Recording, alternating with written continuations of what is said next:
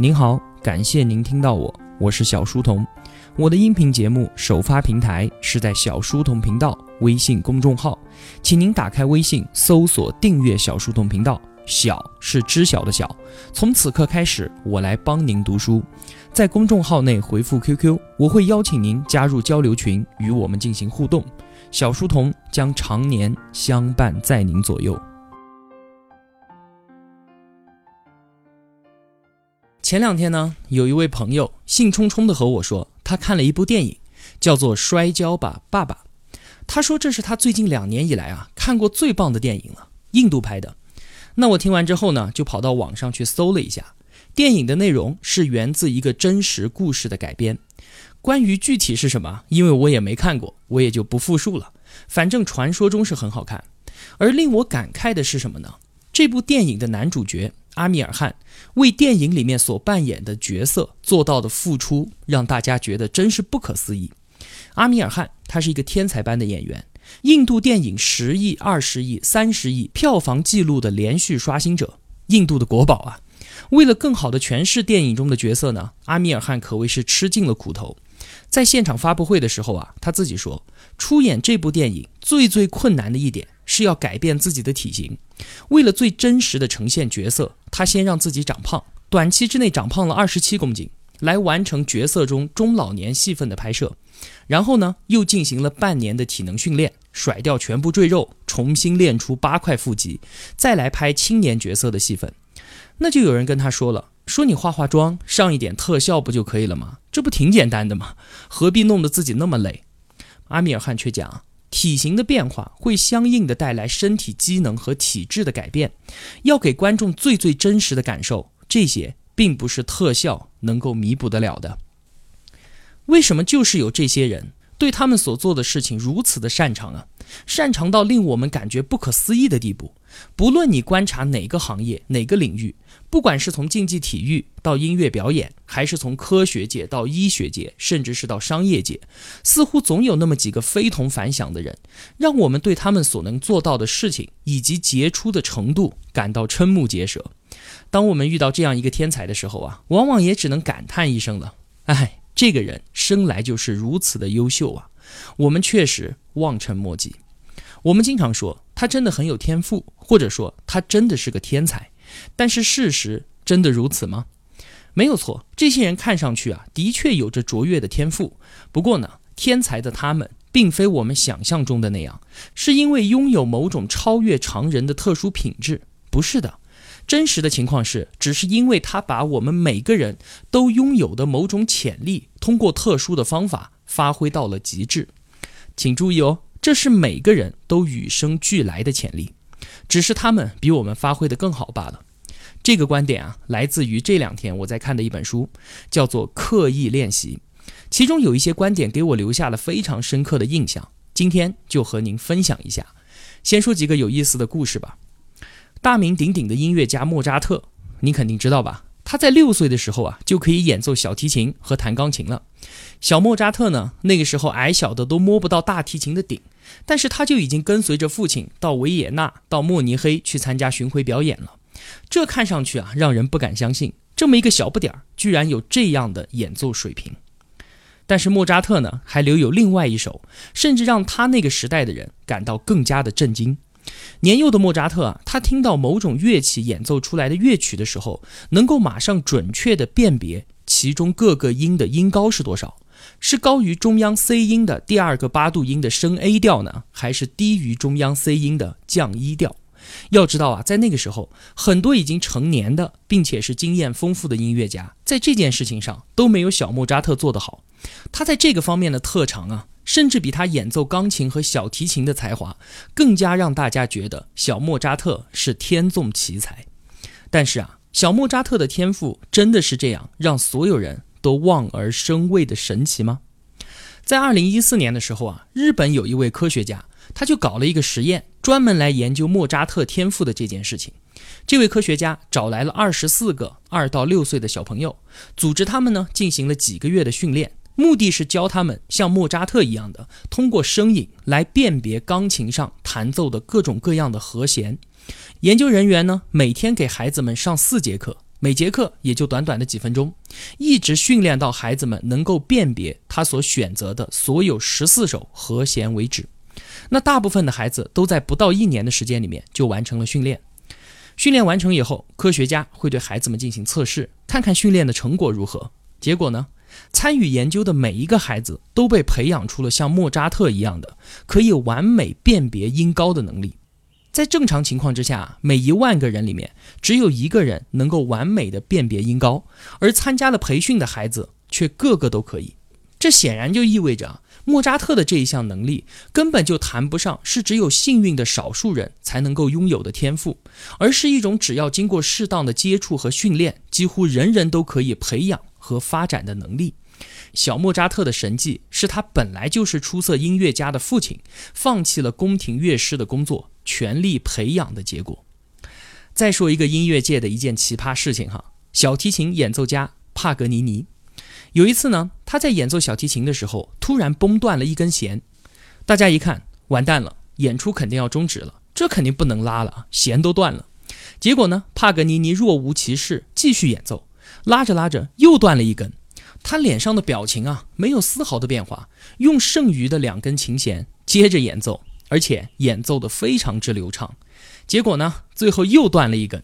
他就用着一把只有一根琴弦的小提琴演奏完了整首乐曲，拉完了之后呢，大家看见他的左手的手指上面全部都是血，因为要保证继续演出，他需要用左手在唯一的一根琴弦上面拼命的滑动。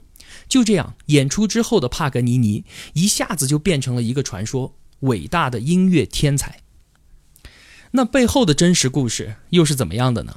其实啊，这是帕格尼尼自导自演的一出戏，为的就是炫技。他之前通过训练就可以用一根弦表演这首曲子，因为他之前追求一个女生，想为这个女生呢创作一首乐曲，还想要搞点和别人不一样的，他就尝试啊，只用两根琴弦来创作。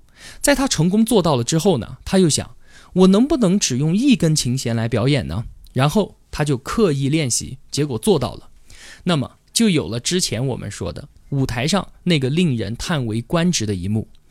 通过这两个故事啊，我想已经可以让您明确的感受到所谓的天才和平凡人的区别，只不过是因为天才掌握了一套有效的方法，不断的突破自己，而表面上给我们的感觉，则是所谓的天才是因为某种天赋而站在了我们永远无法企及的高度之上。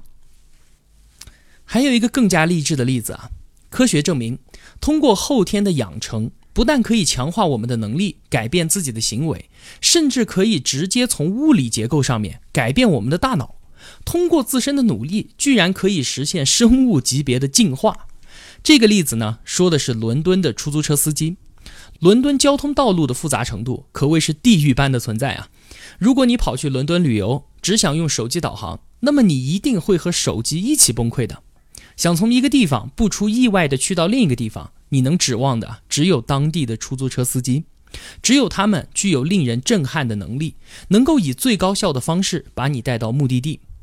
他们不仅考虑到了各种可行线路的长度，考虑了一天中的时间、预期的交通状况、临时路况以及关闭道路的情况。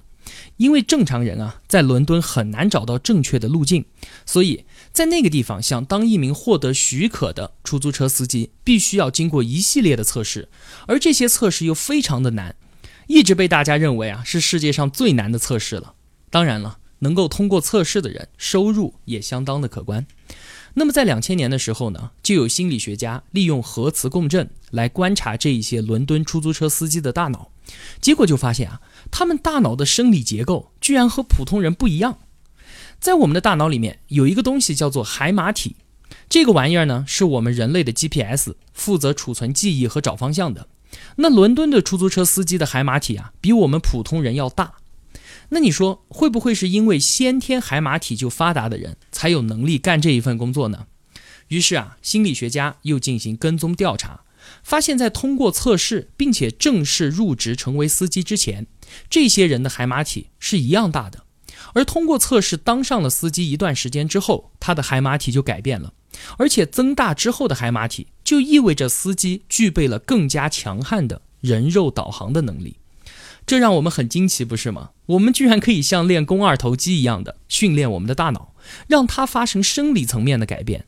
我们之前啊，都是把大脑当做硬件的，知识呢当做储存在硬件当中的软件。硬件啊是天生的，我们觉得很难改变。我们能做的就是尽量升级软件。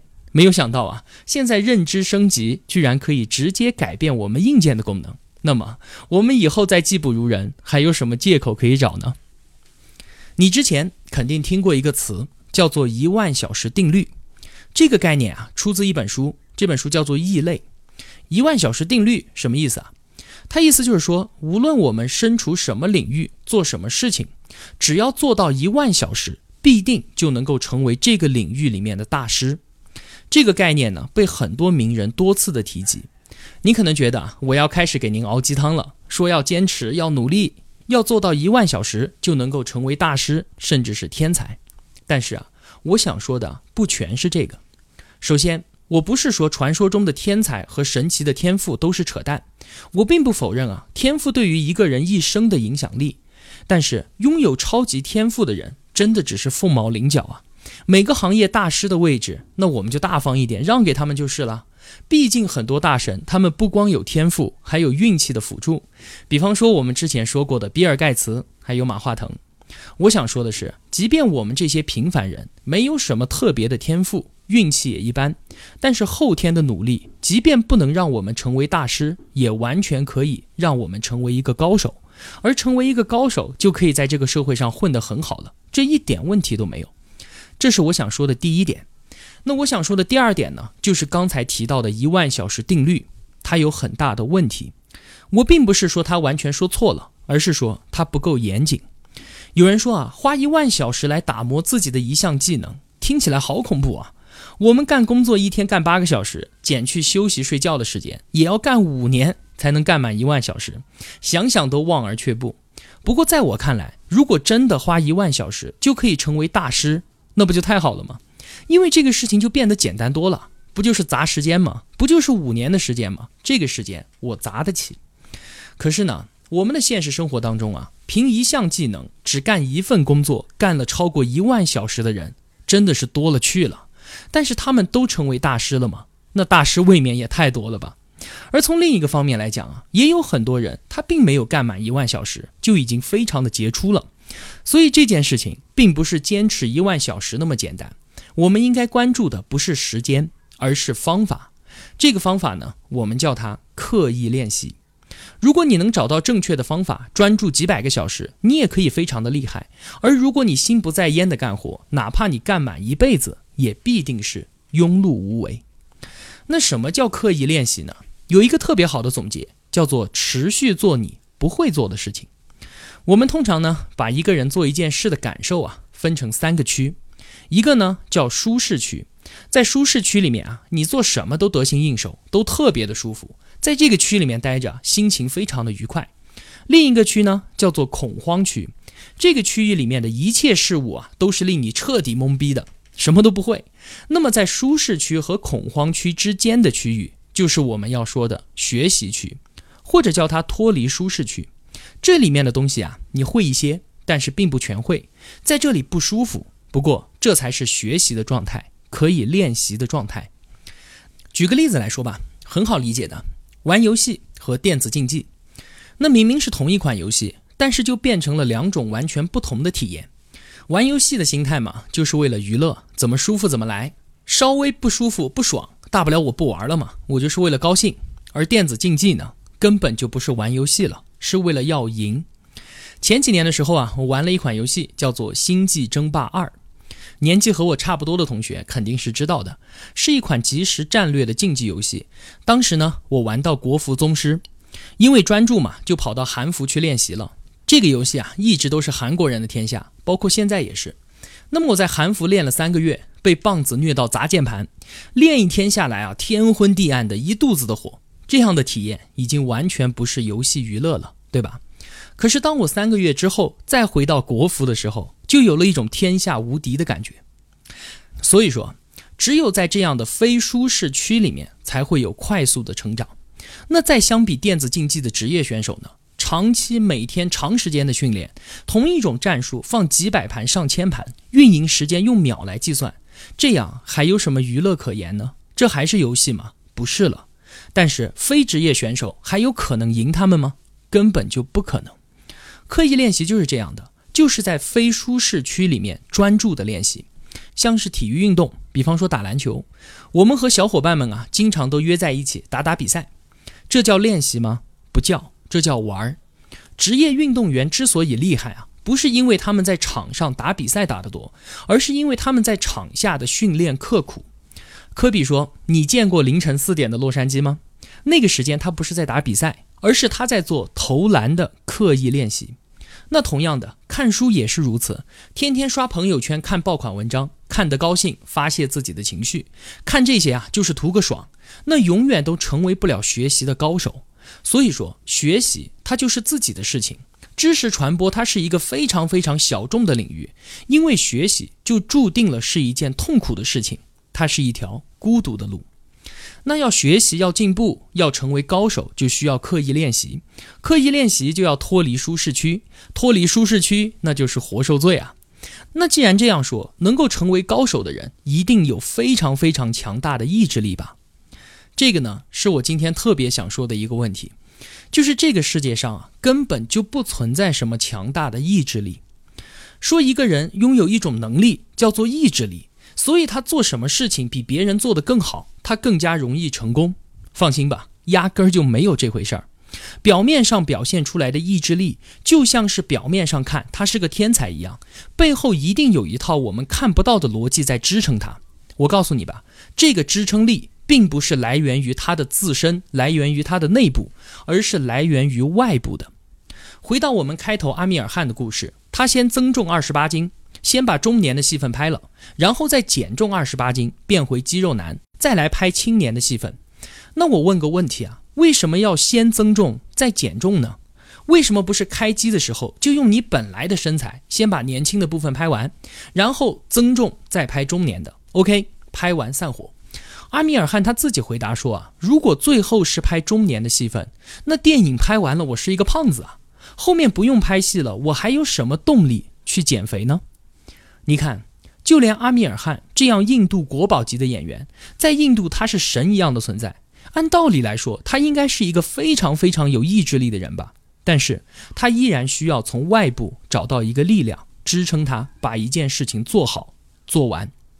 我们人就是这么脆弱，我们人的本质，它就是贪图享乐的动物。所谓的内部驱动啊，是非常非常容易熄火的。我们所说的意志力啊，其实是来源于外部源源不断的支持，甚至是胁迫。换一个词呢，就叫做持续的正向反馈。再拿我们小书童频道举个例子吧，我做了一年多了，一百六十多期节目，将近一百万字的文案，三千分钟的音频。不客气的说啊，我除了上班就是看书、写文案、录音频，经常熬灯守夜的更新节目，放弃一切的娱乐活动。那最主要的动力是什么呢？是我爱学习，我上进，我意志力强大吗？不是的。如果有人在你面前说他自己如何如何的有追求、有梦想、有毅力、能坚持，不用相信他，扯淡的。他一定是找到了一个来自外部的原因，支撑他一直做一件在其他人看来不可思议的事情。那我能持续做到现在，是因为什么呢？就是因为有你。因为我知道今晚熬夜更节目之后，明天你在上班的路上一定会听，你会在留言区告诉我你的收获，你会推荐给周围的人，说你听听看，他说的还不错，你会用金钱的赞赏给我投票，告诉我正在做一件有意义的事情。这一年半的结果，只是因为有你的陪伴，给了我源源不断的正向反馈，才能让我榨干自己的所有时间，一直待在非舒适区里面。不断刻意练习为你转述知识的能力，而如果没有你，一个没有人听的自频道，我是绝对绝对在一年之前就把它给放弃掉了，肯定的。所以，谢谢你。好了，今天的节目就说这么多，总结一下吧。第一点。看到别人的非同凡响，不要感觉望尘莫及。即便没有他的天赋和运气，我们依然可以通过努力成为一个高手。就连掌管我们一切的大脑，它的生理构造都可以被我们后天的努力所重塑。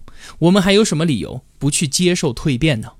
第二点，不论在什么行业，不论你做什么事情，成为高手的路径一定是刻意练习。第三，关于刻意练习最大的误会啊，叫做一万小时定律。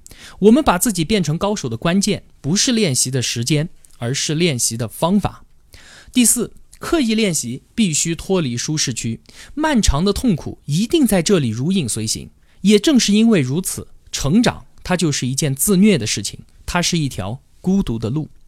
最后，我们的意志力比我们自己想象的还要脆弱，我们需要寻求外部的支持，甚至是胁迫。唯有建立了自己的正向反馈系统，你才能够变得像表面上看上去的那么强大。好了，那关于刻意练习这本书，我就用一期节目简单的说一下吧。如果你喜欢的话，告诉我，难说我也会把它做成解读的节目。我是小书童，我在小书童频道与您不见不散。